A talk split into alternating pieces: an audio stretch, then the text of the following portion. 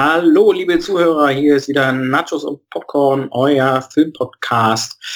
Ähm, heute wieder mit mir, Jürgen, äh, genesen von der tödlichen Männergrippe. Yes! Juhu! ja, wir freuen uns alle sehr. Ähm, und natürlich sind mit mir hier auch wieder der Tim. Hallo, moin. Tim und natürlich die Laura mit am Start. Guten Tag. Und ähm, ja, wir wollen heute anfangen ähm, aus ähm, Gründen der ähm, Kribbelei unter den Nägeln äh, über diesen Designated Survivor zu sprechen. Und an dieser Stelle übergebe ich das Wort direkt an Laura. Ja, sehr gerne. Designated Survivor ist eine sehr dicht gedrehte All-American-Produktion, die mich sehr positiv überrascht hat. Ich habe nicht damit gerechnet, dass Kiefer Sutherland mich nach Jack Bauer noch einmal vom Hocker reißen könnte. Das hat er nur geschafft, indem er nicht mehr Jack Bauer ist, sondern genau das Gegenteil. Er ist ein sehr zurückhaltender Minister für, korrigier mich Jürgen, Wohnungsbau. Ja, ich glaube Wohnungsbau, ja. Wohnungsbau, der der sogenannte Überlebende im Notfall ist. Das heißt, bei der Rede zur Lage der Nation ist er derjenige, der bewacht an einen sicheren Ort gebracht wird. Falls etwas passiert, ist er je nachdem der neue Präsident. Die Serie heißt Designated Survivor. Der Hauptdarsteller spielt in Designated Survivor. Also kann man damit rechnen, dass innerhalb der ersten zehn Minuten schon etwas Schlimmes passiert. Und tada, Anti-Jack Bauer wird der neue Präsident. Er und seine wirklich hinreißende Familie müssen ins Weiße Haus ziehen. Schweres Schicksal. Und wird sofort mit den größten Topoi beworfen, die nicht nur die amerikanische Gesellschaft aktuell beschäftigen. Deswegen ist es nicht nur absolut ergreifend zum Teil, weil man von den, von den Themen, die angeschnitten werden, natürlich im Moment genug mitbekommt, ohne dass ich da jetzt viel verraten möchte. Ähm, er wird auf die Probe gestellt persönlich, weil er jetzt derjenige ist, der ohne Regierung als Präsident handeln muss und nicht mal den Rückhalt eines, eines Kabinetts hat letztendlich. Ähm, natürlich ist Familiendrama drin, weil er diese putzige Familie mitbringt. Natürlich, ein Glück ist seine Frau auch noch Anwältin für Flüchtlingsrecht. Das passt einfach viel zu gut. Tut der Serie aber auch gut. Die ganze neue First Lady tut der Serie gut. Und diese zehn Folgen reißen einen völlig mit. Man guckt es im Prinzip am Stück. Ich kann das dadurch bestätigen, dass ich es im Urlaub zwischen den Jahren meinen Eltern kurz gezeigt habe. Wir wussten mal einen Moment lang nicht mehr, was wir miteinander reden sollten und haben Designated Survivor angefangen. Gegen 16.30 Uhr. Wir haben um 1.30 Uhr dann die letzte Folge beendet. ich habe mit meinen Eltern das erste Mal gebingewatcht und das hat sehr gut getan. Und ähm, auch die völlig hingerissen, haben noch am nächsten Tag sich sehr höflich bei mir bedankt für den Tipp. und ähm, ja, es war, es war super. Großartige Serie. Habe ich es richtig zusammengefasst, Jürgen? Also ich kann mich tatsächlich äh, wirklich nur anschließen. Ähm, äh, ich, es gibt natürlich diese Parallelen zu dem Thema ähm, äh, House of Cards. Und es ist so ein bisschen wie House of Cards of Speed, so habe ich das Gefühl irgendwie. Ähm, ist natürlich ein anderer Hintergrund, aber eben auch mit weißem Haus und Schnickschnack. Ähm, hat, ist eben wirklich so ein richtiger Action-Popcorn-Serienkracher, sage ich jetzt mal so. Ähm, und ich fand es eben tatsächlich auch spannend, wie ähm, Kiefer Sutherland, äh, ja, den man eben immer mit dieser Jack Bauer-Figur äh, gleichsetzt, weil er sie ja auch so lange gespielt hat. Ähm, und jetzt eben tatsächlich naja, ich will nicht sagen, das Gegenteil spielt, aber doch einen ganz anderen äh, Typ Mensch irgendwie darstellt. Und das fand ich auch sehr, sehr gut. Ähm, gut besetzt, ähm, auch gut produziert. Also ich fand es auch wirklich sehr großartig. Und ich habe es tatsächlich auch hintereinander weggeguckt. Ich lag ja mit tödlicher Männergrippe im Bett und ähm, habe, äh, glaube ich, ja auch innerhalb von irgendwie äh, den acht Stunden oder so, die das da ergibt, äh, dann die, diese Serie hintereinander weggeguckt. Ja, war sehr großartig. Hat Kiefer Sutherland dir so einen großen Beitrag geleistet zu deiner Gesundung? Ja, so könnte man es sagen. Herrlich, der Kiefer war's. Ja. äh, ich muss ja an die Stelle einmal gestehen, dass ich äh, The 24 äh, in 20 niemals großartig gesehen habe. Nur mal so eins, zwei Folgen, als es anlief, aber es hat mich einfach so überhaupt nicht packen und reizen können. obwohl ich schon die Grundprämisse äh, spannend finde. Ich glaube, das Thema hatten wir auch schon mal mit Jasmina, ja. äh, über das wir ja. Survivor gesprochen haben. Und für mich ist Kiefer Sutherland erstaunlicherweise halt deswegen weniger Jack Bauer, sondern halt mehr äh, der Darsteller von den meisten er hat das ja von, von Bösewichtern, sage ich mal im weitesten Sinne aus Ende der 80er Jahre Filmen, sei es nun als äh, Gegenspieler bei The Goonies, äh, nee, nicht Quatsch, nicht The Goonies, äh, bei Stand By Me, äh, oder aber halt ähm, äh, Lost Boys zum Beispiel. Ja. Ähm, Flatliners hat er ja auch mitgespielt. Ähm, das ist eher so in der, in der Kiefer Sutherland und dann, na gut, die Jack Bauer-Rolle, die hat er halt wirklich lange gespielt, aber das hat mich einfach, wie gesagt, nie großartig gereizt zum Thema her. Deswegen ich auch deswegen den Survivor irgendwie eher so ein bisschen ablehnend gegenüber ähm, stehe oder stand. Aber das, ich, das, das, ging mir im Prinzip auch so. Ich habe das, ich dachte auch, hä, was ist eine neue Serie? Und dann habe ich aber irgendwie, ich glaube sogar von Laura irgendwie gelesen was dazu und dachte so, naja, du hast ja eh nichts Besseres zu tun. Ähm, guckst du das halt mal und äh, ja, war tatsächlich positiv überrascht. Ich war auch nie ein großer ähm, 24-Fan. Ich habe auch ein paar Folgen gesehen, auch mal ein paar am Stück, die ich dann ganz gut fand, habe dann aber wieder das Interesse verloren, weil ein bisschen das Gefühl entsteht, es ist irgendwie doch immer das Gleiche gewesen, so ist so mein Eindruck gewesen. Ähm, und äh, trotzdem hat er das eben, ich glaube auch über, ich weiß nicht, neun Staffeln oder so. Kann das sein? Ja, die neunte lief jetzt. Ah, okay, also halt unglaublich lange, das ist ja für eine Serie echt viel, ähm, diese Figur äh, geprägt und äh, jetzt haben sie ihn sozusagen wieder ausgegraben. Äh, und äh, aber das passt ganz gut. Also ich bin äh, sehr positiv und freue mich auf die zweite Staffel. Naja, man kann schon sagen, dass die in den zehn Folgen nicht alles abhandeln von dem, was sie angeschnitten haben, weswegen wir in ähm, sagen wir mal, doch einen geringfügigen Cliffhanger gibt am Ende, bei dem man dann doch gespannt ist, wie es dann im März, im März soll die nächste Staffel, glaube ich, sogar schon kommen. Ach, ähm, das ist ja Habe ich bei Twitter gelesen, ohne Gewehr. Und ähm, gewohnt schlecht informierte Kreise bei Twitter okay. kann auch nächstes Jahr März sein, ne? wissen wir nicht. Ja sonst schon, die müssten ja schon fertig sein dann mit dem Drehen und so. Das würde mich schon überraschen. Netflix kann alles. Ja, das stimmt. Die können Netflix auch kann Kiefer Sutherland als Oberkiefer klonen und sagen, wir machen direkt die zweite Staffel hm. parallel. Die können auch Zahnpasta zurück in die Tube drücken. Mhm. Genauso, ja. In dem Zuge habe ich übrigens noch eine andere Serie gesehen. Ähm, Zahnpasta? Nee, ähm, weil wir gerade bei Netflix sind und bei Serien und wie toll die sind. Ähm, die fand ich auch sogar ganz gut. Ähm, ist noch mehr so ein bisschen seichte Unterhaltung, also ist jetzt keine große, ähm, wie soll ich sagen, keine große Serie, aber ich fand sie eben tatsächlich unterhaltend. Ähm, wie heißt sie denn noch? American Odyssey heißt sie. Ähm, geht halt äh, um amerikanische Soldaten und äh, die Verzwickung der Regierung in die Finanzierung von Terroristen, sage ich jetzt mal so grob. Und, Welcher äh, Krieg? Äh, die, ist ein fiktiver Krieg. Okay. Aber schon Neuzeit jetzt. Ja, also, ja. Neuzeit. Ähm, Gegenwart, nicht Neuzeit. Gegenwart. Zug zu IS und so ein Kram schon, aber ist eben fiktiv in Mali, glaube ich, meine ich, mich zu erinnern.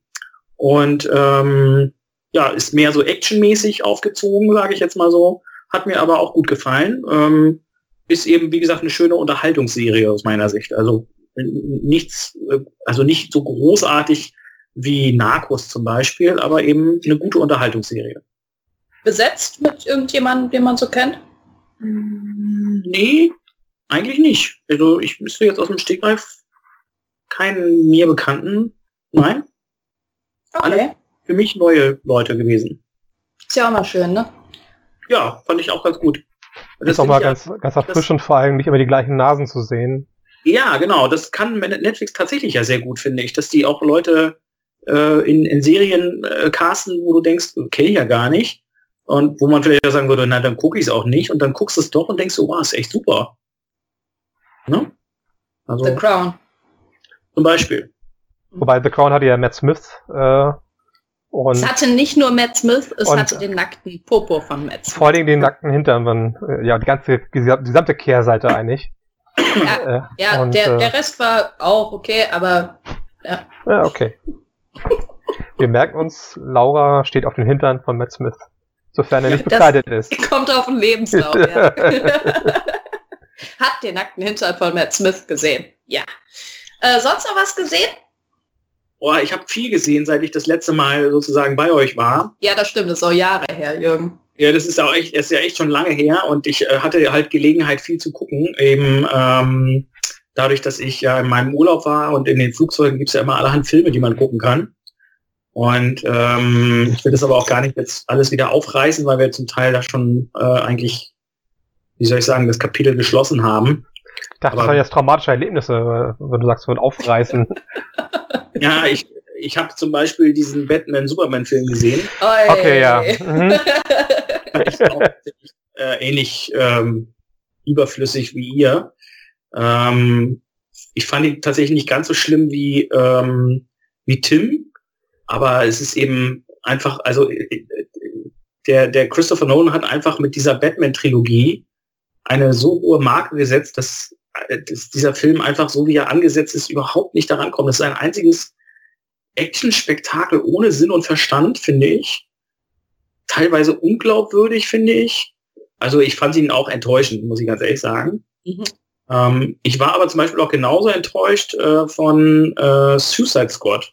Ja, das hatten wir jetzt ähm, in der letzten Folge, die heute erschienen ist, die du aufgrund der ähm, Arbeit noch nicht hören konntest. Ja, genau. Wir haben, wir haben letzte Woche uns auch noch mal ausführlich darüber ausgelassen, wie unsinnig ja. dieser Film ist. Okay, ja. also ich fand zum Beispiel, äh, also welcher Charakter mich maximal genervt hat und ich gar nicht verstehe, ich kenne so viele Leute, die die so in den Himmel loben, wie toll das ist, ist dieser Harley Quinn. Mhm. Das, also die einzige Superkraft, die die hat, ist, finde ich, ist die, die nervt. Brüste. Nee, auch das nicht. Ich finde, es ist einfach nur unfassbar nervig, diese Person. Ähm, und äh, das, also das war, hat sich durch den ganzen Film gezogen irgendwie. Das fand ich schrecklich. Also auch genauso enttäuschend. Ähm, was habe ich noch gesehen? Tarzan kann auch weg. äh, okay, Komm, gib's Jürgen, uns, gib uns alles. Lass es raus. Gib, gib so, ihm keine halt, Kirschen. Kirschen essen ist halt nicht mit Jürgen. Als spielt halt wieder sich selbst, also das sage ich jetzt mal so, ähm, was er halt als so Tarzan oder wie? Nein, natürlich nicht als Tarzan, aber so der eloquente Bösewicht irgendwie. Ähm, und die Effekte sind zwar ganz gut, aber es ist auch so. Äh, also vielleicht noch, sage ich jetzt mal so, hübsch anzuschauender Tarzan und hübsch anzuschauende Jane. Das Na, ist, ist ja. auch alles was dieser Film aus meiner Sicht zu bieten hat. Ähm, was habe ich noch gesehen? Ich finde aber auch mal ganz ehrlich, ähm, diese Tarzan-Geschichte, lockt das doch irgendjemand hinterm Ofen hervor oder auf vom Sofa oder sonst was?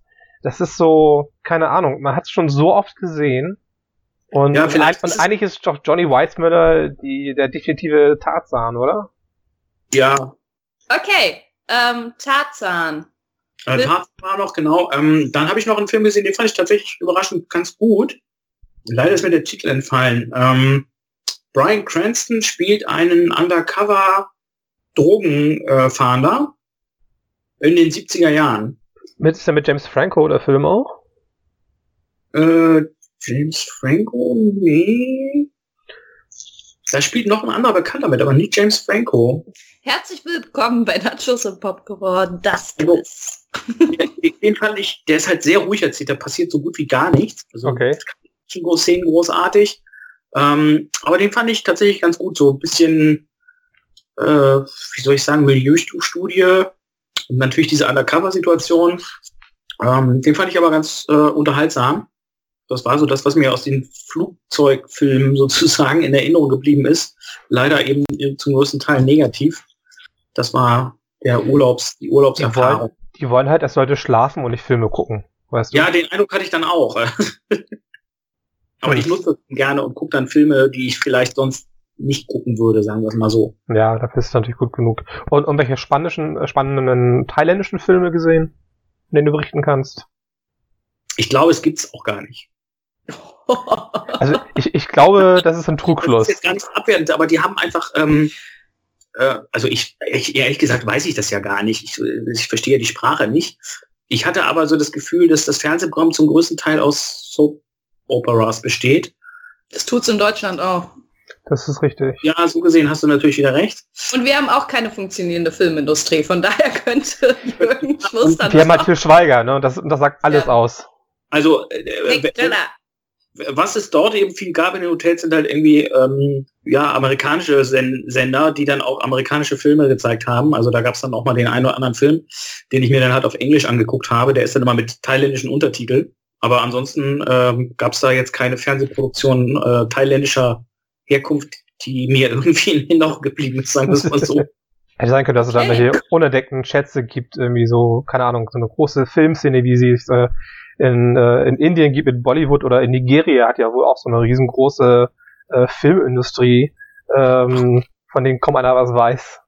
Okay, ja, ich zum Beispiel auch nicht. Aber nee, also äh, äh, nicht, dass ich wüsste, aber ähm, äh, vielleicht bin ich da auch der Falsche, da müssten wir mal den Sven fragen eventuell. Der kennt das sich stimmt. da möglicherweise ja. besser aus. Das stimmt. Machen wir mal eine Sonder Sonderfolge zu dem Thema die Filmindustrien der Welt. Genau. Und nehmen einfach alle Länder durch. Haben wir ein bisschen was vor uns, aber können wir machen. Ja, ich glaube sowas wie, äh, keine Ahnung, Vatikanstadt und Andorra könnte eine sehr kurze Folge werden. In dem Fall. Ja, genau. Da kann ja so Kleinstaaten so mal einen Abwasch machen dann oder so. ja, also ich habe, nee, seit wir jetzt mal miteinander gesprochen haben, gar nicht viele neue Sachen gesehen. Was ich mir anguckt habe allerdings ist, weil es mir von mehreren Leuten empfohlen wurde, ich glaube auch von euch beiden, äh, ist ähm, Traveler, oder Travelers äh, auf Netflix. Und habe mich da erstmal ein bisschen geärgert, weil ganz, am Anfang ein äh, ja, geistig behinderter Mensch äh, gezeigt. Und ich finde es immer sehr, sehr fragwürdig, äh, wenn einfach geistig Behinderte von Anführungszeichen normalen oder geistig gesunden Menschen dargestellt werden ähm, weil es auch dort ähm, durchaus äh, Schauspieler gibt, die was spielen können. Dass das ein bisschen schwieriger wird, weil im Laufe des Ganzen äh, der Charakter da, da nicht mehr geistig behindert ist, zumindest weil ich das beurteilen habe, den Piloten, ähm, sehe ich halt ein, aber es ist mal ein bisschen so, hm, jetzt mal ein bisschen schwierig, äh, ein bisschen fragwürdig und frage mich, ob wir den Charakter nicht heute anders darstellen können, oder andere Charaktereigenschaften vielleicht nehmen können für diesen Charakter. Muss man aber vielleicht abwarten, wenn man die ganze Serie gesehen hat. Ansonsten fand ich, äh, ist soweit okay.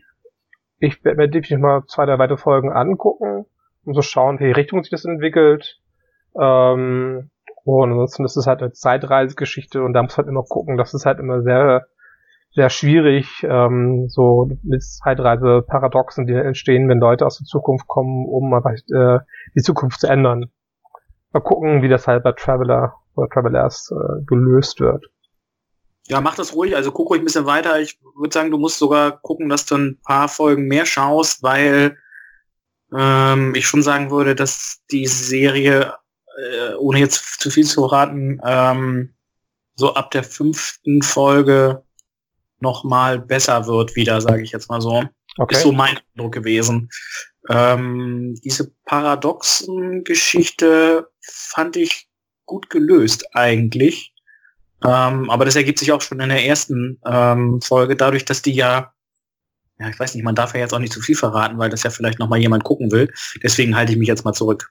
Ach, okay. du zum Beispiel. Ja, alles klar. Dann ähm, halte ich jetzt mal meinen Mund dazu. ähm, äh, ist aber auch wieder so, eine, so ein Beispiel, wo ich äh, wieder Netflix für äh, applaudieren muss, dass die eben, weil sie einfach keine Rücksicht darauf nehmen müssen, sozusagen, sich trauen, sowas äh, umzusetzen.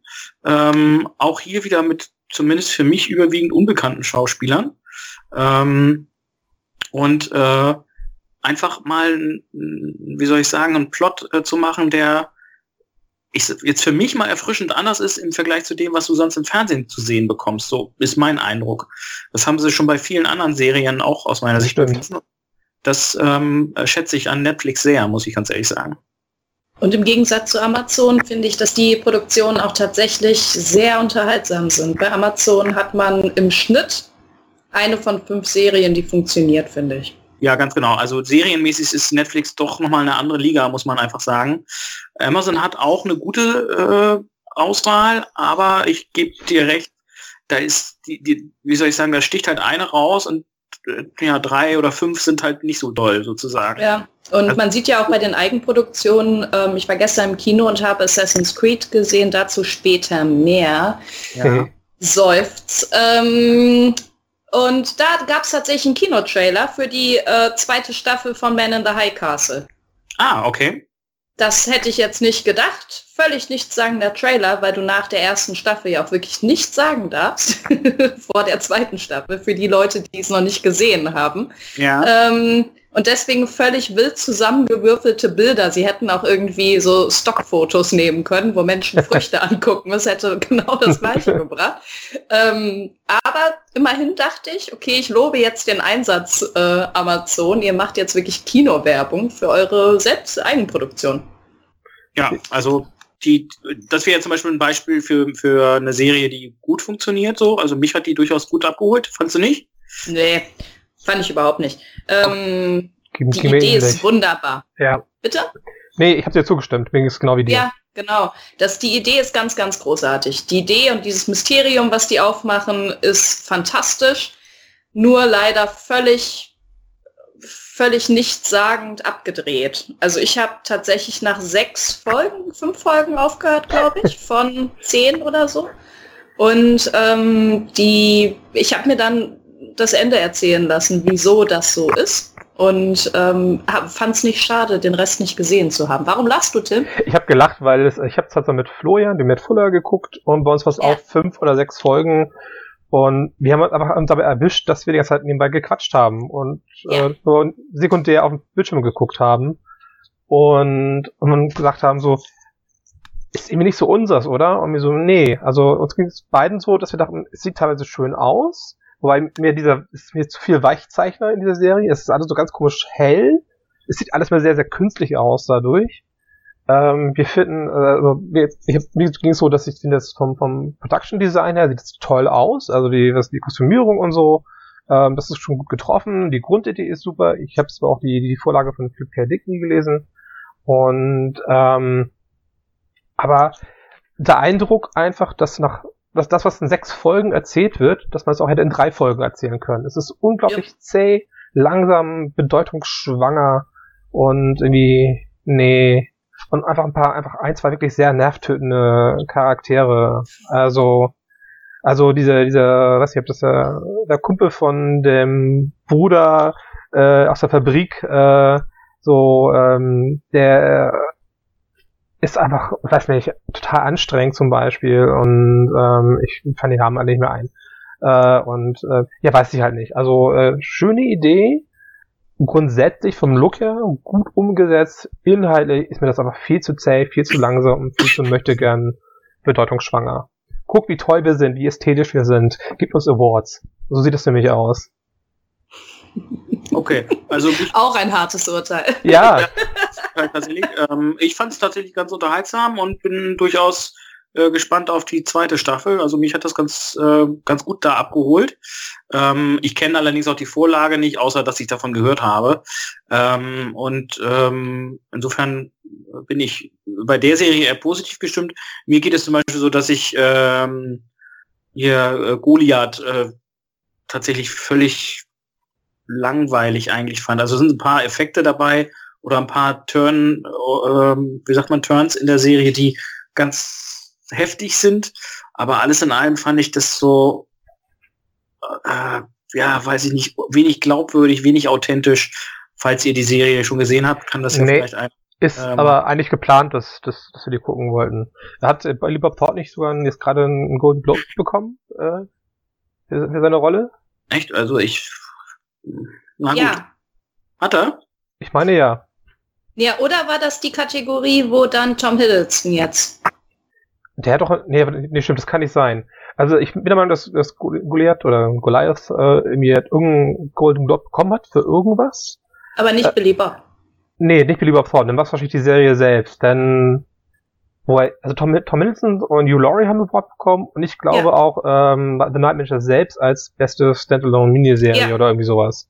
Aber als ähm, Miniserie. Genau. Es gibt ja 25.000 Milliarden Kategorien bei den Golden Globes. Das ist jetzt Aber, unüberschaubar. Ja, beste, beste Comedy war ähm, Atlanta. Ja. Soweit ich mich entsinne. Dann wäre Drama noch offen. Kann nicht sein. Ist es eine Dramaserie? Ich habe mich noch nicht, nicht großartig mit auseinandergesetzt.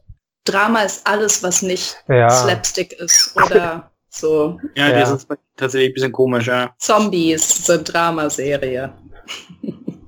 Ja, äh, apropos Zombies, ähm, ist habe jetzt gesehen, oder einen Artikel gelesen, ich glaube, das war auch jetzt gestern oder vorgestern, mit äh, neuen Netflix-Serien, die kommen äh, dieses Jahr.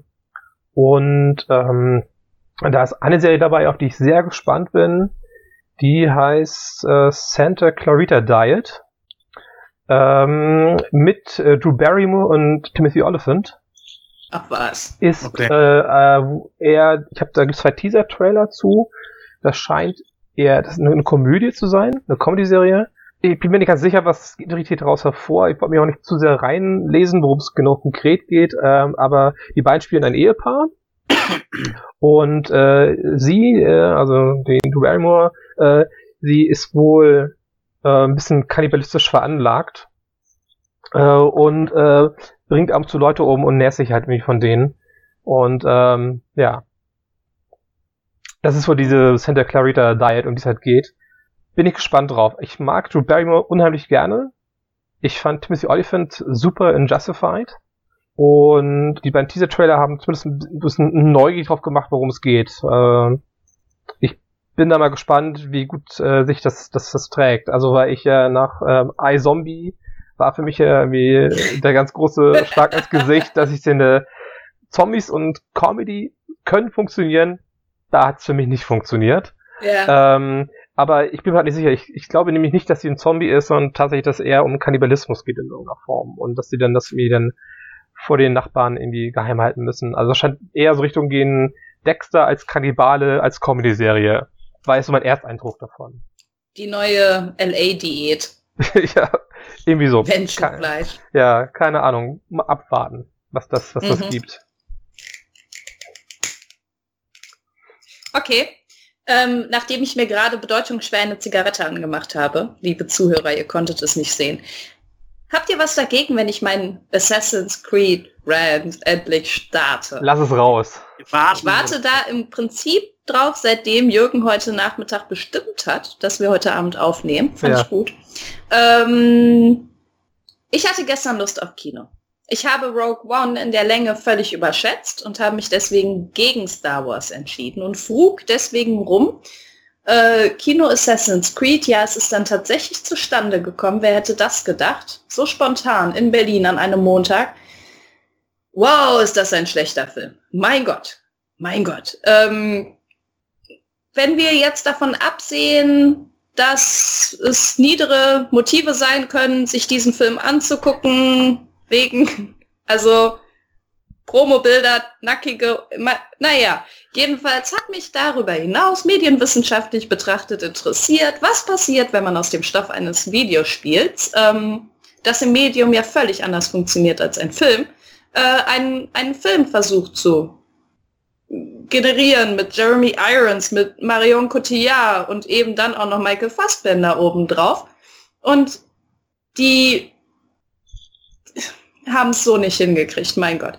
Jeremy Irons hat mit diesem Film offiziell seine Filmkarriere beendet, wenn ich das schon mal so vorwegschicken darf. Ich glaube, der Junge hat das Skript vorher nicht gelesen. Ich glaube, die haben gesagt, hier Jeremy, unterschreib's oder nicht, unterschreib's oder nicht, aber das Skript kriegst du vorher nicht. Ähm, Marion Cotillard dürfte wirklich glücklich sein, dass sie bereits einen Oscar bekommen hat, weil dieser Film sie weit weggebracht hat von allem, was in Oscar-Nähe ist. Und äh, Fassbender hat wahrscheinlich bis Kartoffel gezählt und hat gesagt, super, ich kann hier ein bisschen rumprügeln, das hm. läuft schon. Ähm, es ist, mein Gott, sie haben, ich habe das Spiel nie gespielt. Ich habe mich heute mit unserer Werkstudentin unterhalten, die hat gesagt, ja, aber du hast das Spiel ja auch nicht gespielt. Nein, falsch. Ich möchte wenigstens im Ansatz als Zuschauerin, die das Spiel nicht kennt, verstehen, worum es gerade geht ich möchte einen Überblick haben, wer die Charaktere sind, die mir gerade nicht vorgestellt wurden, sondern die einfach erschienen sind und sagen, hier ist die nächste super heftige Information, die sagt, dass die ganze Welt untergeht, was auch immer. Ähm, das haben sie wirklich, sie haben es nicht hinbekommen, ein, ein Skript zu schreiben, das den Zuschauer mitnimmt auf die Reise. Man guckt drauf auf die Reise und man sieht tolle Bilder, ja, 3D allerdings zum Teil wirklich nicht gut gemacht, manchmal sehr gut gemacht. Ähm, bombastische Schlachtszenen aus dem 15. Jahrhundert haben sie hingekriegt. Das sieht alles toll aus. Ich glaube, bis hin zu dem dritten Assistenten von Jeremy Irons musste jeder Parcours lernen und alle schwingen sich irgendwelche Häuser hoch und das sieht alles ganz fantastisch aus. Nur das hat so viel Mühe gekostet, diesen Film offenbar zu drehen. Genauso viel Mühe macht es auch, diesen Film zu gucken. Ich war selten so genervt nach 45 Minuten von einem Film und da konnten auch die niederen Instinkte einen wirklich nicht mehr weiterbringen. Ähm, grandios gescheitert. Man merkt wirklich, ein Videospiel muss, fordert von den Leuten Anteilnahme und fordert eigene Entscheidungen und fordert können. Das lässt sich nicht umsetzen in dieser Form in, in einen Film. Ganz, ganz groß, eine ganz große Chance verpasst, weil die Story an sich ist ja ziemlich cool mit den Assassinen, die gegen die Templer kämpfen und das Ganze zieht sich in die Neuzeit. Das ist guter Stoff. Das guckt man sich gerne an. Aber Gott im Himmel, da hat man sich höchstens den Fassbänder gerne angeguckt. So. ich muss dazu ja sagen, ähm, dass mir scheint, ähm, also ich habe das Spiel angespielt.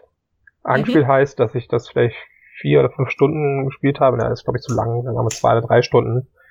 Ähm, und ich irgendwann genervt aufgegeben habe bei diesem Spiel, weil ähm, das Spiel, zumindest der erste Teil, gefühlt nur daraus besteht, dass man ganz viel rumläuft und ständig von hohen Gebäuden in welche Heu, äh, Heuballen reinspringt, ohne sich dabei zu verletzen. Äh, ist halt irgendwie eine Eigenschaft, die dieser Charakter irgendwie hat. So. Und am Schluss hast du Schleichsequenzen und musst irgendwie Dinge machen. So, und das war mir immer, immer zu öde. Das Spiel hat wahnsinnig viele Freunde, deswegen gibt es auch so wahnsinnig viele Teile davon. Ähm, 100 Millionen Spiele wurden verkauft. Ja, und es gibt irgendwie fünf oder sechs äh, Teile, das glaube ich insgesamt.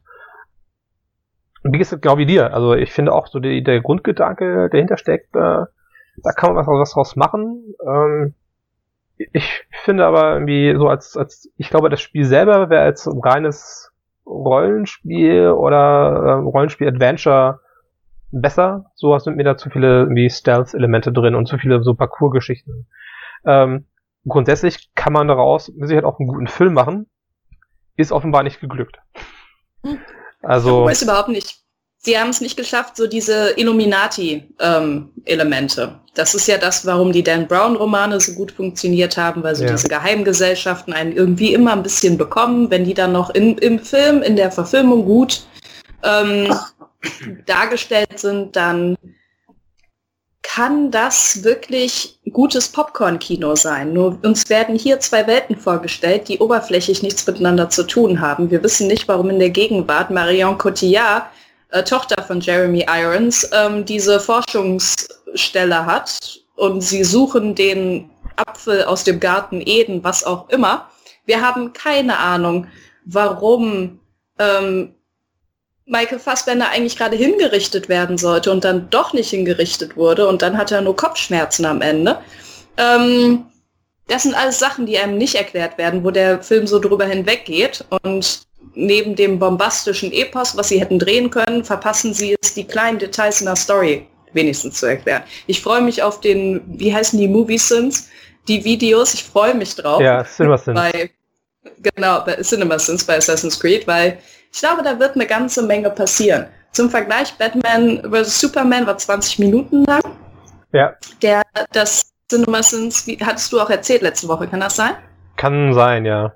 Ja, ich, ich, ich habe es jedenfalls am nächsten Tag gesehen. Ich meine, du hast davon erzählt irgendwie. Jedenfalls äh, freue ich mich darauf, weil ich glaube, die werden mindestens eine Viertelstunde brauchen bei Assassin's Creed. also, nachdem, was du erzählt hast, von Anschein, dass es ein Film ist, für die Leute, die die Spiele gespielt haben, und für die mag es vielleicht funktionieren, äh, ne, was ja auch den Einwurf äh, deiner oder eurer Werkstudentin entsprechen würde. Aber diejenigen, die, die einfach einen Film sehen wollen, die sich unterhalten wollen, ohne die Vorlage zu kennen, die ist offenbar eher nichts, weil den sämtliche Exposition wie offenbar fehlt. Alles. Alles komplett. Und ähm, wie gesagt, die, dass du es hinbekommst, dass Marion Cotillard wirkt so sympathisch und wie ein Stein letztendlich. Man, man möchte ihr nicht zuhören. Jeremy Irons steht immer hinter irgendwelchen Glasscheiben und murmelt. also es ist wirklich ganz grausam. Und äh, die besten Szenen sind die ersten fünf Minuten und die letzten fünf Minuten. Das ist wirklich schade. Hm. Das ist eine schlechte Ausbeute bei wahrscheinlich. Ja. Ist mehr als Batman vs. Superman, um ehrlich zu sein. Nein, Jeffrey Dean Morgan wird in den ersten fünf Minuten erschossen. Das war eine wirklich schlechte Szene bei Batman vs. Superman. Ja. Der Typ, der die Kette klauen will, macht die Kette kaputt. Völlig unsinnig. Aber das ist eine andere Geschichte. Ja. Entschuldigung, vom Thema abgekommen. Ja, aber, aber Jeremy, ja, sorry, aber Jeremy Irons ist ja sowieso so eine Sache, ne? Der hat irgendwie auch eine mehrere Dekaden umspannende äh, Karriere, aber seine wirklich guten Filme kann man auch gefühlt an einer Hand abzählen. Ja. Oh. Was, was findest du denn gut und was findest du besonders schlecht bei ihm? Ähm, also Jeremy Irons ist ein Schauspieler, der, wenn man ihn lässt und es ein gutes Drehbuch gibt, wirklich ähm, ähm, toll verschiedenartige Rollen darstellen kann. Aber ähm, er nimmt manchmal gefühlt auch jeglichen Scheiß an, der ihm unter die Nase gehalten wird.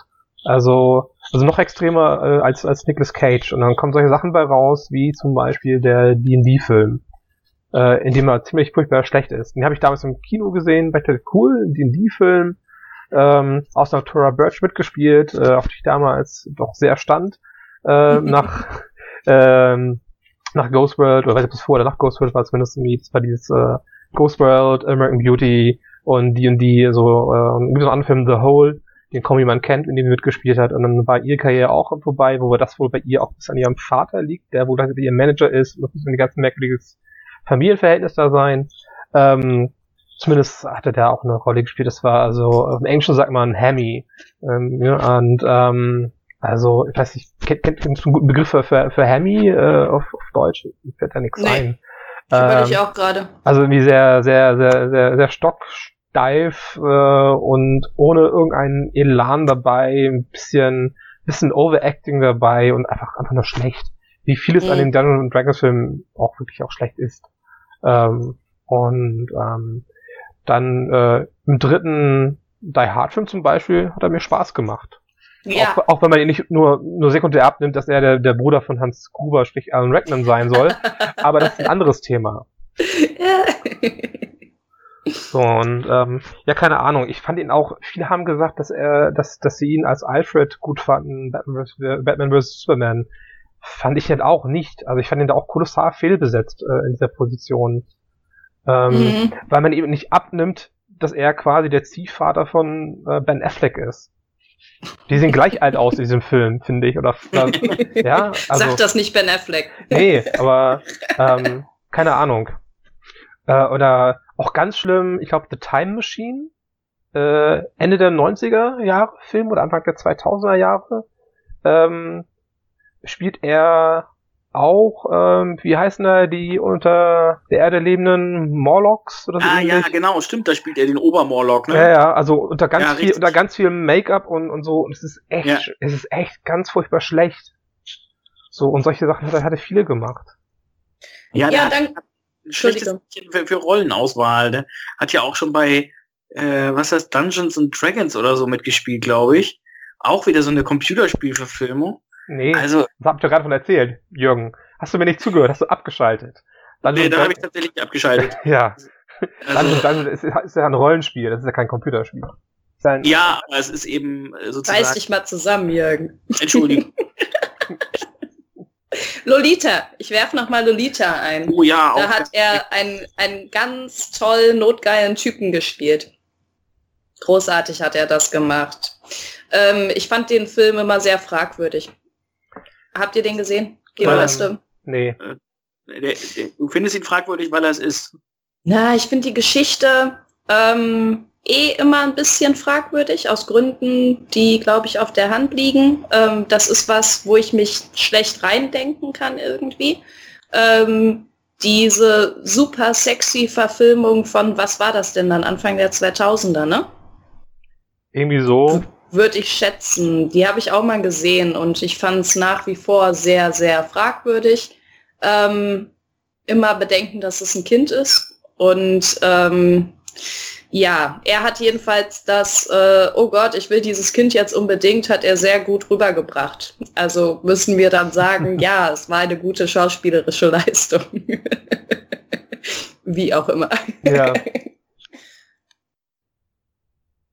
Genau. Ja, trotzdem hat er sich keinen Gefallen getan als Schauspieler mit dieser Rolle sozusagen, ja. Na, ich weiß nicht, der Film war ja an sich hoch gelobt damals. Hat sich was getraut, da, da, da, ähm, das neue Kino, hm, wir können jetzt alles zeigen. Sie haben auch wirklich viel gezeigt. Nur ich bin, das ist einfach persönlicher Geschmack, dass ich da nicht mitgehe irgendwie, weil das eine Geschichte ist, die ich zu weit finde. Zumindest für einen Film vielleicht, der so offenherzig ist. Weiß ich nicht, ob ich vielleicht die Geschichte oder die, die Worte über ein Bild setzen würde dabei. Nur ähm, an sich hat Jeremy Irons damals schon mal wieder seine Karriere wiederbelebt mit dem Film, soweit ich mich entsinne. Und das ist jetzt nun auch schon wieder 15 Jahre her, mindestens. Ich weiß es nicht, aber das zumindest hat er als Schauspieler gut gemacht, auch wenn ich jetzt den, die Story in Frage stelle. Ähm, ja, Jeremy Irons wie alt ist der jetzt eigentlich? Ich habe gerade mal geguckt. Jeremy ja. Irons ist äh, der gleiche Jahrgang wie meine Eltern, das ist 1948 geboren. Okay. Ähm, dafür, hat sich dafür gut gehalten. Das wollte ich auch gerade sagen, ja. Und, ja, nicht schlecht. Und laut IMDb hat er äh, in 91 Filmen mitgespielt. Da sind auch welche dabei, die gerade noch produziert werden. Und ich schaue gerade mal nach, äh, was IMDb uns so sagt. Äh, wann er seine erste Rolle gehabt hat. Oh, sehr, schön. In uh, The Rivals of Sherlock Holmes uh, 1971 hatte ein, hatte den Nephew George gespielt in The Case of the Mirror of Portugal. Sehr gut. Sehr gut. Ähm, kurz Zwischenfrage. Jürgen, du hast die neuen Sherlocks noch nicht gesehen, ne? Korrekt. Korrekt. Mhm, mhm. Weil ich glaube, unter diesen Nägeln brennt es etwas. Ich glaube, der Tim so oberflächlich auch ein bisschen, ne? Auf jeden Fall. Aber wir halten uns dann jetzt zurück im ganz großen Stil. Ich muss gerade ein, bisschen, ein bisschen lachen, weil ich, ich habe gerade die Seite noch offen, gerade beim Raufscrollen und sehe, ähm, ich finde es zwar ein bisschen furchtbar, dass IMDb es automatisch übersetzt auf Deutsch, äh, weil mich das teilweise irritiert bei den deutschen Filmtiteln. Aber ich bin auch gerade bei The Time Machine hängen geblieben und er wird hier als Übermorlock so eine Rolle bezeichnet. Hat also nicht mal einen Namen, die Rolle. Er ist einfach der Übermorlock. Das ist der Übermorlock. Ja, weißt du Bescheid. Gut. Ähm, Jeremy Irons, soll er weiter seine Filme drehen? Ich habe aber auch ein paar sehr interessante Trailer gesehen. Ja. Die ja. mich sehr, sehr, sehr ähm, ich habe ein paar echt schlechte Trailer gesehen und ein paar echt gute. Die hatten eine ganz schwierige Auswahl da getroffen, weil entweder man Popcorn gegen die Leinwand werfen wollte oder sagen wollte, oh Gott, zeigt mir den lieber statt Assassin's Creed. Ähm, soll ich mit den Flops oder den Tops anfangen? Wie es dir beliebt. Nein, das gilt nicht. Dann immer abwechselnd ein Top, ein Flop. Okay, Top. Kong. Skull Island. Ja. Mein Gott, ich habe jetzt nochmal den langen Trailer gestern gesehen und die haben ja wirklich aus Godzilla gelernt, ne? Die haben ja einen Kong erschaffen, der ist ja bombastisch. Und sie zeigen ihn uns schon im, im Trailer. Und ich bin, also Oh Gott, freue ich mich auf diesen Film. Wir haben äh, John Goodman spielt hier mit. Ne? Ja. Wir haben John Goodman, wir haben Tom Hiddleston und wir haben wahrscheinlich noch viele, viele Menschen mehr, die auch ganz toll sind, die ich jetzt aber nicht mehr im Kopf habe, die auf die Insel gehen und sagen, hier ist noch ähm, fast, hier sind noch fast prähistorische ähm, Zustände. Und wir sind, äh, das ist so ein ganz markiger Spruch irgendwie. Ähm, der uneingeladene Gast irgendwie ähm, zeigt jetzt, warum er nicht eingeladen wurde oder so. Das ist so eine ganz, ganz krude Formulierung. Jedenfalls wollen die halt, warum auch immer, auf, diesen, auf diese Insel und wollen Krieg machen. Und sie finden Kong. Und du guckst nur auf diese Steilküste irgendwie mit denen. Und da ist riesengroß mit Blut diese riesige Hand ja. von King Kong drauf. Und das ist fantastisch. Diese Hand allein ist so groß wie ein Haus. Zwei, drei Häuser umgerechnet. Und ähm, ich glaube, dass das ein wirklich phänomenales Actionkino wird. Ja, ich habe ich hab, mich drauf. Ja, wir haben, glaube ich, schon mal ganz kurz darüber gesprochen und ähm, mhm. ich habe ihn mittlerweile, ich habe ihn, glaube ich, auch, als ich Rogue One gesehen habe, nochmal gesehen, in den Trailer. Und äh, kann es sein, dass Samuel L. Jackson auch mitspielt?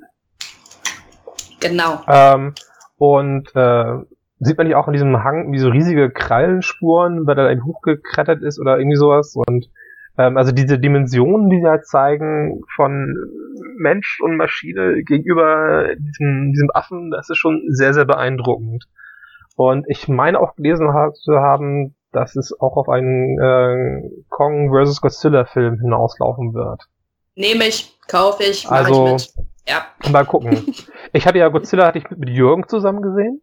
Mhm. mhm. Und ähm, der Film hat, glaube ich, sehr viel negative Romantisch. Bitte?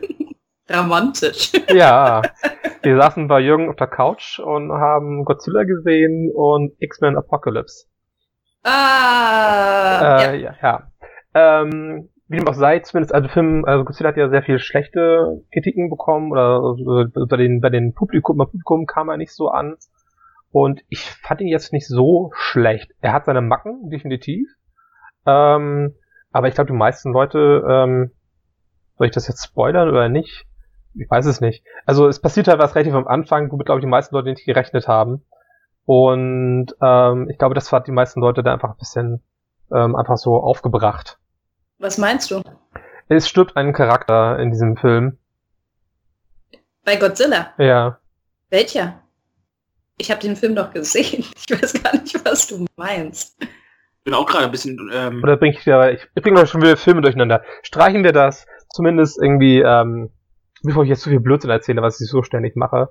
Ähm, Nein, das tust du nicht. Erzähl mal kurz. Vielleicht ähm, wissen wir es auch einfach nicht mehr. Es ist nur ein drei Stunden Film oder so. Ja, ähm, ich lege gerade, der, der, der Charakter, der von Brian Cranston gespielt wird, stirbt er nicht äh, im Laufe des Films?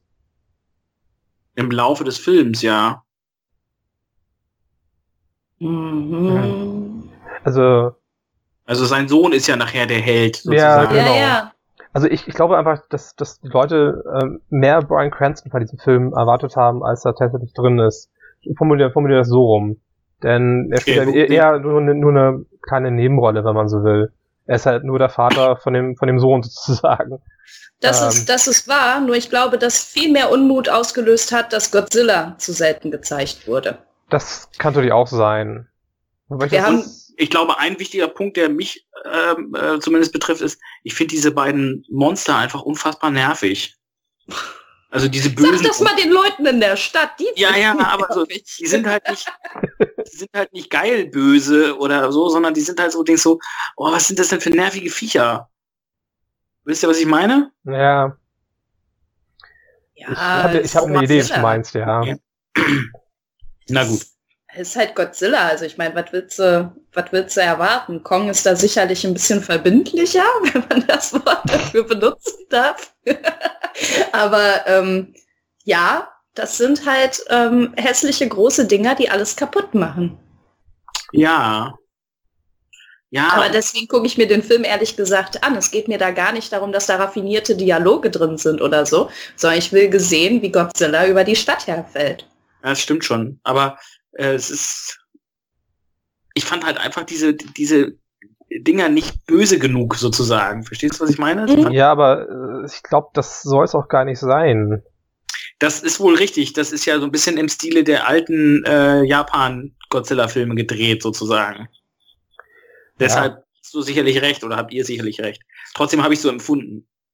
Und, Und wir, sind wohl, wir sind uns wohl einig, dass, das, äh, dass, dass die neue Version von, von Godzilla wie um Meilen besser ist als dieses Roland Emmerich-Vehikel, oder?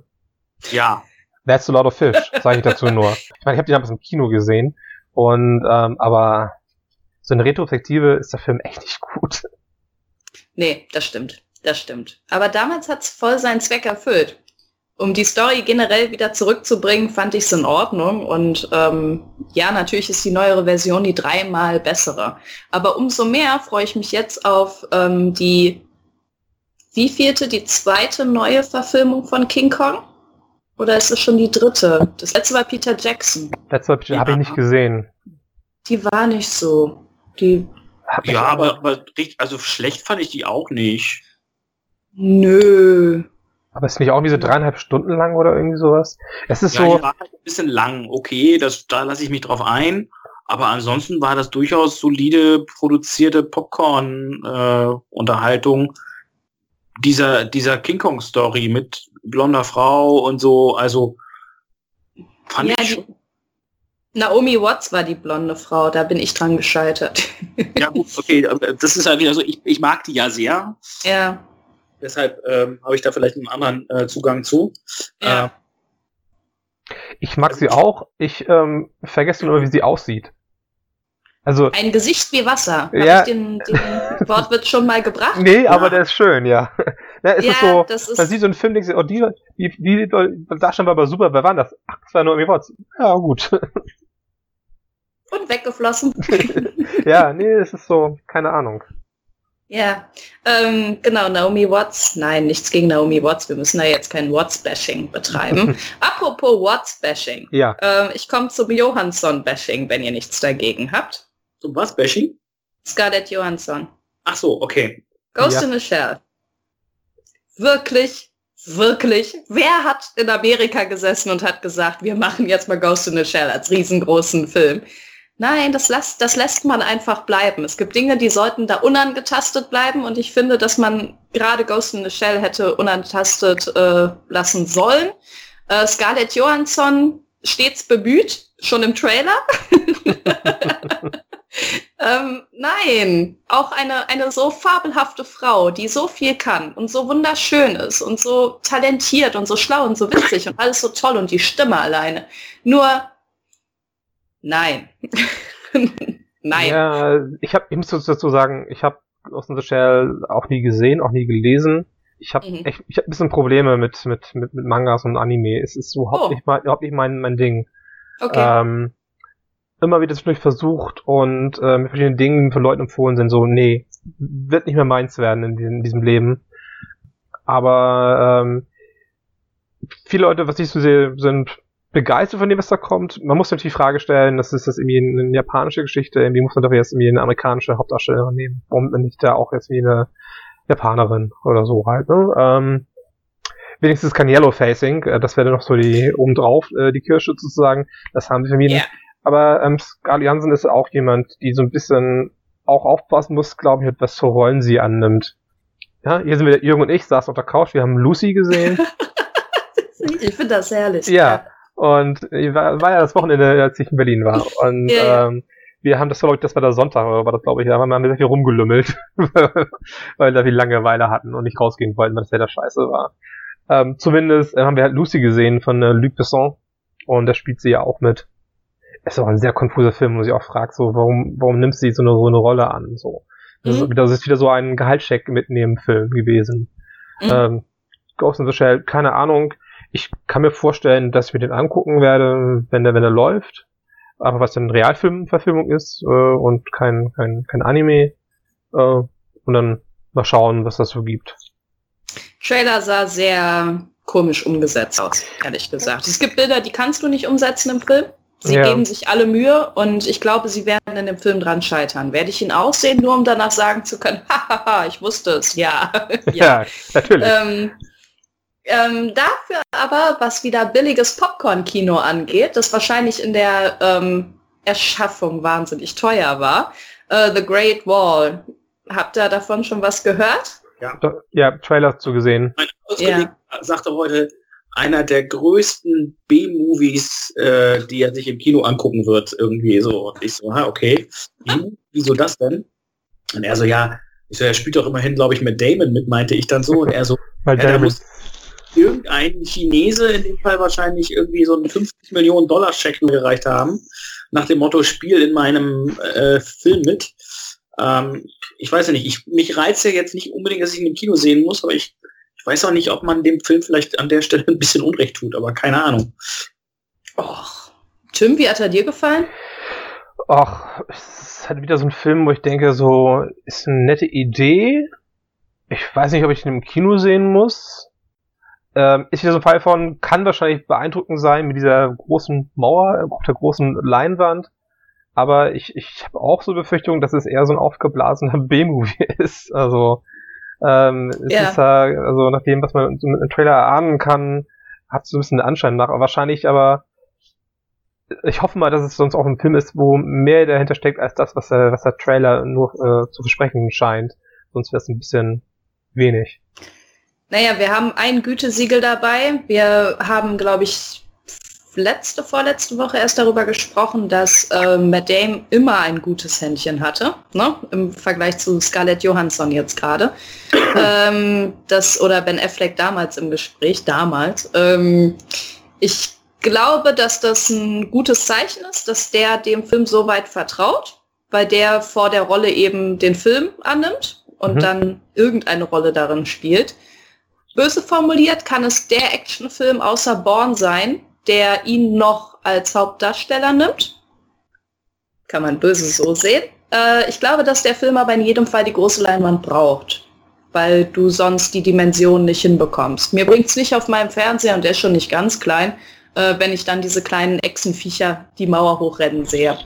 Weil das haben wir noch gar nicht erzählt. Im Groben geht es darum, dass ähm, in einer nicht genannten Vergangenheit, wissen wir, wann das spielen soll? Ich glaube nicht. Äh, Händler Matt Damon, namentlich unbekannt, ähm, in China sein Unwesen treibt, auch ins Gefängnis kommt, was auch immer. Und äh, dann lernt, warum die chinesische Mauer wirklich gebaut wurde, äh, weil da scheinbar irgendwelche menschenfressenden Viecher großen Ausmaßes hinter wohnen. Und äh, die Chinesen jetzt mit ihren ähm, mit tollen Feuer Bomben, was auch immer die da rumschmeißen die ganze Zeit. Es gibt immer einfach irgendwo Explosionen dann. Pfeil und Bogen und allem, was sie haben, mit vier auserkorenen Superkriegern gegen äh, diese Viecher antreten. Und ich glaube, das wird mich ziemlich gut unterhalten. Wobei man auch hier die Frage stellen muss, warum muss da jetzt wieder der Amerikaner kommen, um den Chinesen den Arsch zu retten? Nee, ist keine amerikanische Produktion. Nee? Nee, ist Gut. eine chinesische Produktion. Ja, trotzdem kann man sich das fragen, natürlich halt. Auf Englisch gedreht. Ja. Darüber kann man dann wieder reden. Ja. Aber es ist, glaube ich, sonst äh, hauptsächlich ähm, chinesisch. Na gut. Ja. Genau. So, das habe ich gesehen und zum Abschluss der kleinen Trailer-Show mit, mit Laura. Äh, Resident Evil. ja. Der zwölfte Teil, oder was ist das? Ja, Teil 112. ähm, Mila Jovovich, wo auch immer sie jetzt gerade auf der Welt oder wo sie auf der Welt war, was sie bis dahin getan hatte, wurde ausgegraben und darf wieder Resident Evil machen. Ähm, allgemein, nein, wir brauchen keinen sechsten Teil Kinofilm Resident Evil. Das ist völlig Banane. Ähm, aber im Trailer fünf Arten gesehen, wie man Zombies effektiv umbringen kann. Und die hätte ich gerne den Typen von Walking Dead gezeigt. Und wenn wir, wenn wir das irgendwie, dieses Wissen darüber bringen können, dann bin ich zufrieden, aber bitte keinen neuen Resident Evil Teil und bitte nicht Folge 7 und Folge 8 und Folge 9, was sie auch immer noch drehen wollen. So, letzter Flop-Trailer. Ihr seid dran. Ja, es soll ja wohl auch der finale, endgültige, ultimative letzte Teil sein. Es ist ja auch so, dass ich glaube, der, der Regisseur von dem Resident Evil Film ist auch der Ehemann von, von, von Mila Jovovich und deswegen ist es auch irgendwie kein Wunder, dass die da ständig zusammen drehen. Das würde es erklären, warum die beide äh, quasi einfach Zeit haben und dann immer Filme drehen zusammen. Keine ja. Ist halt ähnlich ähm, wie Tim Burton da halt, ne? Händler Bonham Carter, die ich habe noch äh, im, im, Zusammenhang mit ähm, äh, Trailern ähm, auch einen Film, äh, Trailer gesehen, äh, der da reinpasst, nämlich Triple X Teil 3, oh, glaube ich, erst. Ja, voll geil. Ein Fall für das äh, Filme, die niemand braucht, irgendwie, hatte ich so das Gefühl. Ähm, davor lief noch einer, der auch genauso in diese äh, Schiene reinpasst, zumindest für mich. Äh, der war so überflüssig, dass ich schon gar nicht mehr weiß, was es, was es war, ehrlich gesagt. ähm, war auch irgend so ein Action-Ding und auch irgendeine Fortsetzung, glaube ich. Also ich, es könnte sogar die Geschichte hier, wie heißt, ähm, wie heißt es noch? Mit der Kate Beckinsale. Underworld. Underworld, ich glaube, ich glaube, das war es irgendwie. Äh, oder ich vielleicht verwechsel ich es auch gerade, ich weiß nicht mehr. Ähm, aber es ist auch so ein Fall, wo ich denke, so, Alter, der zwölfte Teil davon. Ja. Äh, wo wieder Werwölfe, irgendwelche Vampire, wie viele Vampire gibt es eigentlich? Sind das die nicht irgendwann mal alle tot? Ja, also, das ist, Underworld. Sorry, jetzt übrigens, das ist Underworld. Da habe ich mich auch gerade mich die Cinema Stints zugesehen. Ich habe den ersten Teil von Underworld gesehen, das hat mir gereicht. Ähm, damals, als er, ich habe nicht im Kino gesehen, aber äh, als er dann auf DVD damals rauskam, ich auf DVD gesehen. Und äh, jetzt gab es ja die Cinema Stints zu dem neuesten Underworld-Teil. Und dieser Underworld-Teil ist äh, offenbar die Origins-Geschichte Ah, also, okay. Ja, also wenn man den da gesehen hat, das ist jetzt irgendwie Spoiler, der geht halt nahtlos irgendwie quasi über in den ersten Film dann. Das ist quasi das, also, das, das Rogue One der, der Underworld-Reihe, Underworld. ohne dass es annähernd wahrscheinlich an Rogue One rankommt. Äh, ähm, Der einzige, äh, also Grund, diesen Film zu sehen, ist äh, tatsächlich äh, Kate Beckinsale im engen Lederkostüm, aber äh, ansonsten ist es eigentlich. Ich finde es so herrlich, was für einen großen Stellenwert das bei uns allen immer hat, ne? Ja, aber es ist halt so. Also klar, die ist hübsch und die ist toll anzuschauen, aber wenn die, dieses ganze drumherum dieses Films ist so völlig überflüssig und äh, also ne, ein Film kann man ja darüber machen, alles schön, aber jetzt den, ja, wie viel Teil, ich weiß es ehrlich gesagt gar nicht. Ja, auch nicht. Es ist ja auch wieder, ähm, nach dem, was ich anhand der Szenen bei Cinema Sins halt äh, ahnen konnte, weil wir auch wieder, äh, wie Bill Nye spielt er ja auch mit, äh, als, als Obervampir und das ist dann halt der Bill Nye im Schnarchmodus, so. Man merkt eigentlich, so hat eigentlich gar keine Lust auf den, auf das, was er da macht, aber er hat ja einen Vertrag und äh, deswegen macht er das jetzt. Also so wirkt es zumindest. Ähm, ist halt die Art von Rolle, die ich Bill Nye eigentlich auch überhaupt nicht abnehme. So, das kommt dann auch noch rein hinzu. Ja, also wir können uns auf jeden Fall darauf einigen, dass das Filme sind, die wir echt nicht mehr brauchen und wo man dann eben wirklich sagt, lasst euch doch mal was Neues einfallen ey, und quetscht nicht noch den letzten Dollar aus diesem ja. Franchise da raus irgendwie. Naja. Ich habe, als ich Run gesehen habe, zwei Trailer gesehen, an die ich mich jetzt spontan noch erinnern kann. Äh, das eine ist äh, auch jetzt gerade mit wahnsinnig vielen Golden Globes zugeschüttet worden, La La Land mit Emma Stone und Ryan äh, Gosling. Reizt mich null, aber ich hasse auch Musicals. Also, es sieht toll aus und es ist bestimmt ein ganz toller Film, wenn man Musicals mag, aber nee, ist überhaupt nicht mein Genre. Und äh, das andere ist, und da bin ich sehr gespannt, auch wenn es sehr nach Oscar-Bait aussieht, ist Jackie. Mit äh, Natalie Portman als äh, Jackie Kennedy. Okay. Und äh, spielt dort quasi die Zeit von Jackie Kennedy nach dem Attentat auf JFK durch. So. Das klingt tatsächlich nicht uninteressant, ja. Und äh, okay. sah bisher ganz interessant aus. Ähm, auch hier wieder schön die, die, die Zeit, die 60er Jahre gut festgehalten. Natalie Portman ist eigentlich kaum wiederzuerkennen. Das ist also, ich vergesse jetzt mal, dass es Natalie Portman ist, die Jackie spielt, einfach weil man sie nicht wiedererkennt. Ähm, Krass. Was wo ich nicht weiß, was es genau ist, aussagt. Es sagt aus, dass irgendwie das Make-up-Department einen guten Job gemacht hat. Ähm, und äh, ja, ist ein Film, ist halt natürlich, äh, ne, ein Biopic ist immer so eine Sache, ist halt, wie gesagt, gerne halt so ein Oscar-Bait-Material. Äh, sie war, glaube ich, auch große Favoriten auf dem Golden Globe, hat ihn nicht bekommen. Ähm, aber man darf gespannt sein, was, was, was da kommt. Ich weiß auch nicht, wann der hier in Deutschland in den Kinos anläuft oder ob der überhaupt laufen wird. Wobei mich das wundern würde, wenn er nicht laufen täte. Ähm, und, der wird mit Sicherheit laufen. Ja, ähm, ja, also bin ich halt durchaus ähm, gespannt drauf. Weil ich eigentlich Natalie Portman ganz gerne sehe. So, auch ja. mir finde ich alles, was sie gemacht hat, aber ist einiges dabei, wo ich denke so, ja, sie kann mehr als auch nur hübsch aussehen. Sie kann durchaus auch Schauspieler, wie ich finde. Ja, definitiv. Definitiv. Ähm, habt ihr noch eine weltbewegende Filmgeschichte? Sonst würde ich zum Abschluss die großartigste Geschichte erzählen, die in Person von Russell Crowe der Welt jemals äh, mitgeteilt werden konnte. Könnten wir das noch toppen? Nein, also ich habe äh, nichts mehr auf dem Zettel aktuell. Ich hätte uns noch eine, eine Frage, die ich beide stellen wollte, weil ich nicht weiß, ob die nicht schon mal von mir gestellt und euch beantwortet wurde, weil mein Gedächtnis so schlecht ist. Ähm, und zwar, äh, nachdem äh, Laura ja davon redete, wie schlecht sie Assassin's Creed fanden, wie sehr sie dieser Film genervt hat, Jürgen, gut, Jürgen war gefangen im Flugzeug, als er die ganzen anderen Städtenfilme gesehen habe. Und ich habe halt äh, Batman vs. Superman irgendwelche gehen lassen, ertragen lassen. Aber seid ihr schon aus dem Kino, aus dem Film rausgegangen, weil er euch so angeödet hat oder so genervt hat, dass ihr keinen Bock hattet, diesen Film jetzt so weiterzusehen? Also, Wir hatten die Frage schon. Ja. Aus dem Kino nicht. Ähm, äh, obszön oft rauchen gegangen während ja. des Films. Jetzt, wo du das sagst, erinnere ich mich daran, dass du genau das gesagt hast. Eon Flux. Ja.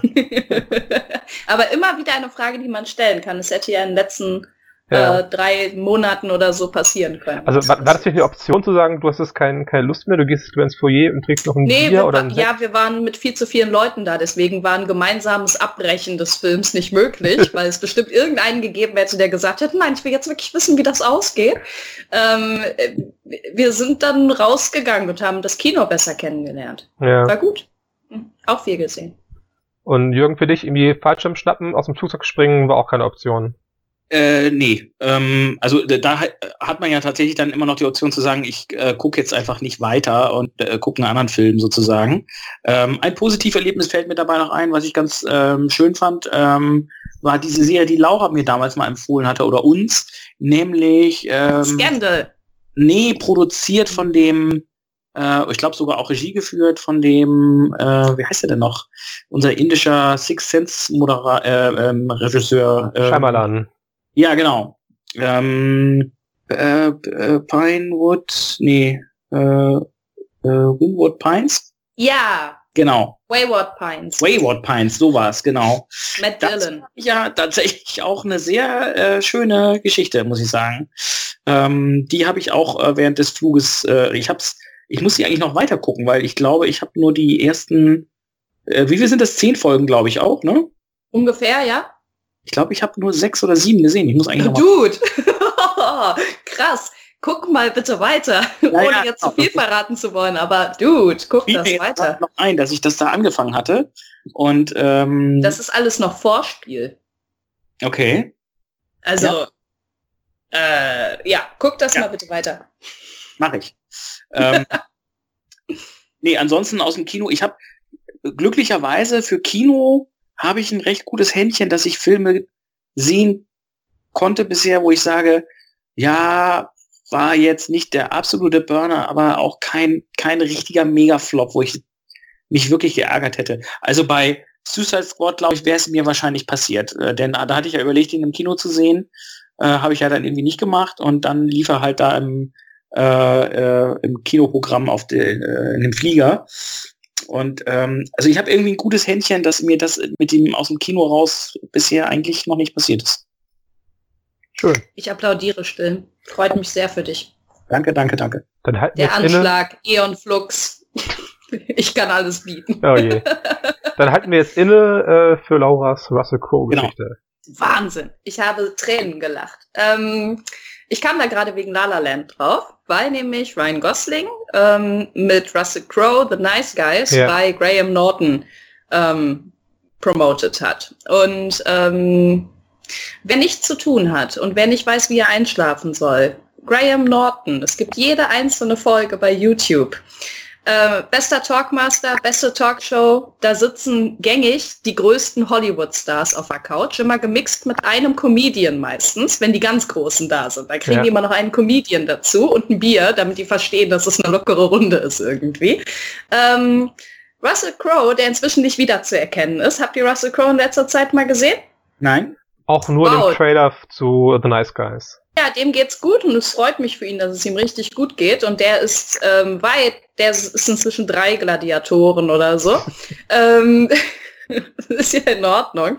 Aber der ist jetzt so dieser, dieser äh, leicht pummelige, gemütliche, lustige Australier, der dann dazwischen so Menschen sitzt. Neben ihm diese, ja, Ryan Gosling und ich, wir werden einfach keine Freunde. Ryan Gosling ist einer der größten Gründe, warum ich einen Film nicht sehe. Ähm, er ist leider genauso simpel, wie er die meisten Rollen spielt. Also er ist wirklich auch in dieser Rolle, in dieser, in dieser Runde aufgefallen als derjenige, der am wenigsten schlagfertig oder Witze verstehend diese, diese lockere Stimmung weiter mit aufgreifen konnte. Muss nichts heißen. Jedenfalls Russell Crowe erzählt plötzlich, dass er ähm, so Prank-Anrufe von Michael Jackson bekommen hat.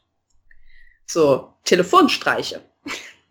Okay. Michael Jackson hat ähm, Russell Crowe immer auf seinem Handy angerufen und hat so getan, als wäre er ein äh, der Hoteldirektor oder ein Zimmermädchen oder sonst irgendwas und hat immer so seine Stimme ganz dunkel gestellt und hat ihm irgendeinen Mist erzählt.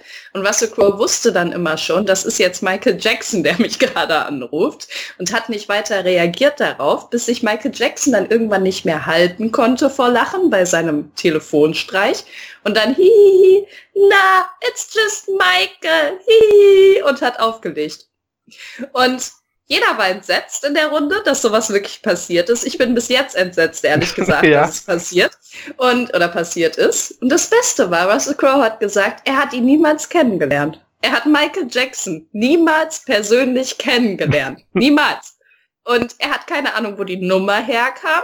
dass er seine private Handynummer hatte und dass er plötzlich wie die Jungfrau zum Kinde an einen Telefonstreichanruf von Michael Jackson gekommen ist. Na, it's just Michael. so, und das ist mehrere Male passiert. wie unfassbar ist das denn bitte? Das ist creepy auf jeden Fall. Ziemlich, ja. Ja. Unglaublich, oder? Ja. Unfassbar. Also ich, ich war jetzt eben bis eben die ganze Zeit äh, nicht sicher, ob du ob das jetzt irgendwie so eine Art Scherzgeschichte ist. Nein. Von, das hat gar nicht tatsächlich stattgefunden, sondern es ist so, so eine Fantasie. Aber also es ist sozusagen verifiziert, dass Michael Jackson Russell Crowe angerufen hat. Ich sag's mal so, bei den ähm, überregional bekannt strengen Anwälten von Michael Jackson glaube ich nicht, dass auch ein Russell Crowe sich in eine der größten britischen Talksendungen setzen könnte und so eine Quatschgeschichte erzählen könnte über Michael Jackson. Ich glaube, da würde es diverse Klagen regnen. Ich glaube auch, dass Russell Crowe sich nicht diesen diesen äh, Trump-esken Lügen aussetzen würde, freiwillig, nur um einen Lacher zu kriegen in so einer Talkshow. Ich glaube, dass das wirklich passiert ist es klingt so dermaßen absurd, dass es echt sein muss, weil bei aller Liebe traue ich Russell Crowe auch nicht zu, dass er sich so eine lustige Geschichte, äh, äh, äh, also nicht blödsinnig, sondern eine lustige Geschichte irgendwie ausdenken könnte, dass das passiert ist. So. Also, Wer weiß. Ja, es ist schon sehr absurd auf jeden Fall. Völlig absurd. aber dazu kann ich auch noch sagen, äh, aber Mike Jackson war so eine sehr absurde Gestalt. Ich meine, ich weiß nicht, ob ihr euch erinnert, ähm, diese Geschichte, diese Bilder mit Michael Jackson, wo er so getan hat, dass er seinen Sohn aus dem Fenster irgendwie oh schmeißen würde. Ja. Ich komme aus Hamburg-Schnelsen. Ich komme aus Hamburg-Schnelsen und äh, das Ganze ist Hamburg-Nienhof passiert. Hamburg-Nienhof, also es ist ja Stadt Nachbarstadtteil von, von Schnelsen. Und das ist ja auch sowas, irgendwo denkst so, nee. Also erstmal, dass Michael Jackson in sich in Hamburg-Nienhof aufhält und dann auch noch äh, statt scherzhaft seinen, seinen, seinen äh, Babysohn aus dem Fenster irgendwie äh, baumeln lässt, so. Ja. Es passt halt sehr zu dieser absurden Gestalt. Sehr eigentümlicher Charakter, dieser ja. Mensch gewesen. Ja. Dazu fällt mir jetzt nur ein, sorry, dazu fällt mir nur ein, ich habe jetzt wieder angefangen, ähm, New Girl zu gucken. Eine, eine der wenigen ähm, Comedy-Serien, die ich, ähm, die ich mag, wobei ich jetzt in der vierten Staffel bin und ich nicht weiß, ob die mir nach immer noch gefällt. Aber zumindest gibt es eine Folge, in der Prince äh, sich selbst spielt und das ist auch sehr absurd. Okay.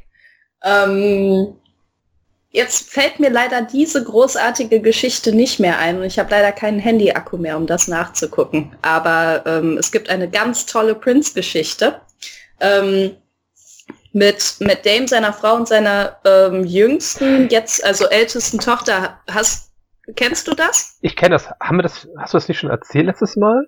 Oder ich, hab ich, ich hab, dir ich, das nur erzählt? Ich weiß nicht, ich habe zumindest habe ich das äh, gesehen auf, auf YouTube, den Ausschnitt, äh, wie er das erzählt äh, mit Damon.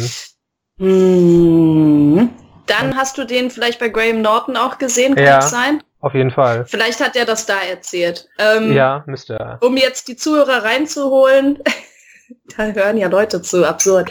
Ähm, und Jürgen. Jürgen weiß ja auch nicht, worüber wir gerade nee. reden. Auch völlig. Äh, das Ding ist irgendwie so, wie Matt Damon das erzählt hat, er und seine Frau wollten die älteste Tochter irgendwie zu ihrem ersten Konzert mitnehmen, die war zehn Jahre alt oder so, und haben gesagt, Prince-Konzert machen wir. Hatten dann die besten Plätze bekommen, weswegen er bis heute glaubt, dass seine Tochter damals schon bei ihrem ersten Konzert völlig versaut war, auf ewig, weil sie einfach so zwei Meter Distanz zu Prince hatte bei ihrem ersten Konzert. Und danach auch noch durften sie natürlich noch Backstage gehen, weil es ist praktisch, wenn dein Vater Jason Bourne ist. Ähm, und dann hat äh, Matt Damon versucht, Smalltalk zu machen mit Prince. Hm. Und sagte, na, lebst du immer noch da und da, wo auch immer, keine Ahnung. Und der hat einen großartigen Satz darauf geantwortet. Kriegst du den noch zusammen, Tim? Ich, nee, ich weiß nur, die Antwort war, glaube ich, ein Prince oder so ähnlich, aber, ähm... Nein, er hat ihn bei voll, beim vollen Namen genannt. Er hat gesagt, ich lebe, wo mein Herz ist, Matt Damon. Nee, genau, das war das, richtig, ja. Und sowas. Und ich dachte, wie krass muss man als Mensch drauf sein, dass eine Familie vor dir steht, der Vater versucht irgendwie mit dir ein bisschen Smalltalk zu machen und du antwortest Ich lebe, wo mein Herz ist, Matt Damon. das ist großartig. Stimmt, genau, das war das. Das ist noch nicht so gut wie der Streich, der Telefonstreich von Michael Jackson an Russell Crowe, aber schon ganz weit oben irgendwie. Ja. ja, also wir stellen fest, ähm, diese Musiker haben alle einen etwas speziellen ähm, entwickelten Charakter und äh, möglicherweise auch durch Zutat einiger Substanzen vielleicht, ich weiß es nicht. Ach nee, bestimmt nicht. Herrlich. Gut, Freunde. Ja. Ähm, es war mir ein Fest. Ich freue mich darauf, wenn wir ganz bald über, über Rogue One auch endlich mal reden können, ja. weil ich jetzt die Letzte bin im Bunde, die es noch nicht gesehen hat. Man verzeihe mir das. Ähm, genau, wir freuen uns. Jasmina hat angekündigt, dass sie viel Stoff hat, über das, was sie quasseln möchte. Das können wir, glaube ich, befürworten.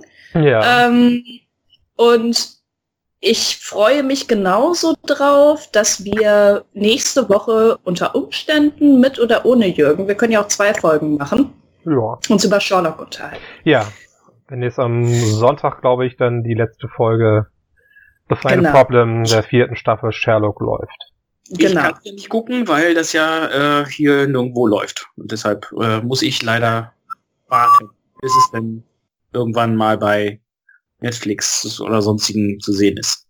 Ähm, um Ostern läuft es in der ARD. Oder das, genau. Richtig. Äh, bei Amazon kannst du es gucken. Amazon hat es nach Ausstrahlung in England. Ah, okay. Fällt mir gerade wieder ein. Ich twitterte mit ihnen und sie waren sehr selbstbewusst und sagten, ja, nach Ausstrahlung haben wir es. Alles klar. Mhm. Das ist eine Aussage. Genau.